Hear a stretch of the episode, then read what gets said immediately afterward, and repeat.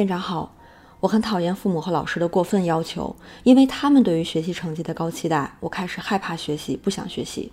最近，我鼓足勇气，想让自己快乐的前提下，保持对知识的好奇心，重新开始学习，慢慢来。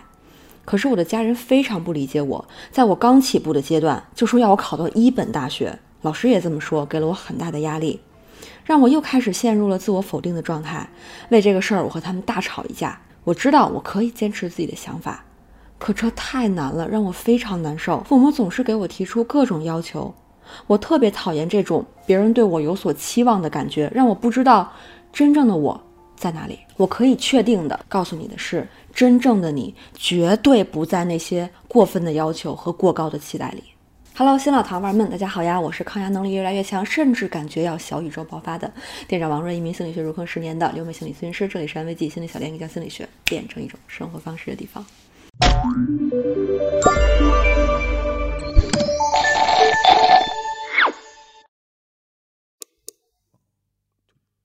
谢谢这位糖丸给我们提供了一个这么有意义的讨论话题。在望子成龙是主流文化的环境里，这样的困境确实很容易出现。今天我们就来聊一聊，在父母高期待的压力中，怎么坚持自己。我呢，会用到以下这几本书哈，啊，一本是之前啊出镜率比较高的，我已经够好了，还有一本是我之前写文章的时候推荐过的《控制焦虑》，呃，最后呢，也是我自己特别喜欢的人生脚本。然后开始吧，高期待。高要求为什么令人讨厌呢？这位糖丸留言里用的这个词特别好，因为他们过分了。过分的期待和要求是，不管你愿不愿意、同不同意、能不能做到，反正你就是应该这样做。父母就会觉得，我让你考上一本，你就得考。你现在怎么觉得，一点都不重要。我希望你成龙成凤，你就恨不得马上得学会基因变异。当有人向你提出要求，不管是出于好意还是恶意，当你觉得对方这个要求不合理，对方还不允许你拒绝，那你不用怀疑自己，这就是他们不讲道理，就是耍流氓。我已经够好了。这本书里边说呢，在高期待、高标准的完美主义下，人人自危。如果我们固执的相信成功或者某种美好的事物应该是自然而然获得的。我们很容易感到自卑。这位糖丸留言里提到的，父母和老师都觉得，只要孩子开始学习，就能考上一本大学，说的好像考一本就是你想你就能考上这么简单似的。他们这样固执的过分期待，会影响到你，可能会让你觉得学习就意味着要考一本，不然就是自己有问题，这样很容易开始自我否认。我们首先可以确定的是，父母、老师的完美主义期待。才是有问题的，才是应该被否认的。不管一个人的学习目标是什么，都不代表他有问题，应该否认自己。考一本这件事情说起来轻松，但他们不用自己考呀。这样，由于他们自己的完美主义而产生的压力，就全部都转移到了压在了孩子的身上。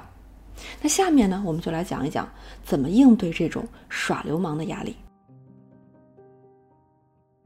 顶着来自父母、老师的压力。坚持自己的想法和目标是很难的。这个时候，我们就要了解它到底难在哪儿啊？这才是最重要的。心理学大师阿尔伯特·爱丽丝在他的书《控制焦虑》中是这么说的：“他说呀，让人感到困难的是非理性信念。非理性信念听起来是一个。”新概念，但我们日常生活中其实经常听到，比如说你考不到一本，你就找不到好工作，完了就完了啊！高考是独木桥，你掉下去就粉身碎骨，这种话大家听了很多了吧？听起来是不是非常瘆得慌？那这种考不好就是世界末日的描述，会引发很多情绪，其中最主要的就是恐惧。就像小时候告诉我们，外面大灰狼啊，不能出去，出去就会被吃掉。那这些非理性信念呢，是一些家长会跟孩子反复强调的。那在缺乏心理知识的情况下，他们觉得让孩子越害怕，这孩子就会越听我的话，越有紧迫感，学的就更认真。但这样的恐惧啊，反而是把人困住了，陷在里边了，让人开始害怕逃避学习。我们可能已经听过不少非理性信念了，甚至自己也开始认同他们了。所以呢，我们就要开始去分辨和过滤那些根本不合理的信念，不让他们把自己束缚住。让自己陷在里面。书里呢列举了十二种非常常见的非理性信念啊，比如说自我贬低呀、诅咒别人呀，啊，还有全或无的思维啊，等等等等。时间关系，我就不一一展开了，重点分享其中一种跟咱们今天的话题最相关的，那就是必须要、一定要，不然就怎么怎么样了。这样的表达通常是非理性的，是制造焦虑的杀手锏。比如啊。你一定要找稳定的工作，不然就没有前途。你学习一定要考上一本，不然你人生就完了。这些不然后面就是用来让人害怕的大灰狼，全部都是危言耸听。我们不要轻易相信它。那不要相信这些常常在我们耳边的非理性信念。那我们该相信什么呢？那就是相信非理性信念相对的理性信念。理性信念其实也会带来压力。但是呢，它不是强制性的，它不是强迫性的，它不是一定要，而是想要，是去追求希望，是让人产生动力、让人行动的。所以呢，我们可以把非理性信念转化为理性信念，把一定要变成想要。比如说，我想要控制自己的体重，因为这样可以变得更健康。还有这位糖丸提到的，我想要在学习中找到快乐，在想要的这种状态当中，快乐也不一定马上就能找到。但是呢，这也不意味着找不到就完了，它是可以继续保持好奇心，继续寻找的。那你就可以长期的处在一种良性的学习和生活状态当中。我们不用成为父母期待中的自己。那真正的我，在哪儿呢？这是一个很哲学的问题。《人生脚本》这本书呢，给我们提供了一些思路。作者阿尔伯特·伯恩是这么说的：影响人命运的有四种力量。第一种力量呢，来自父母的脚本程序，是指父母家庭对我们的影响，比如说原生家庭的创伤啦，还有父母的支持。那第二种呢，是来自父母给我们的基因和自然的发展一些不可抗的力量。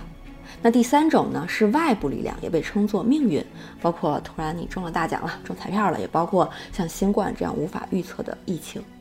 最后一种是自主的意向，是我们的意志和选择。我想你说的真正的自己，就应该是你自己觉得应该成为的样子，想要成为的自己。以目前的技术，我们肯定没有办法说改变自己的基因编程哈。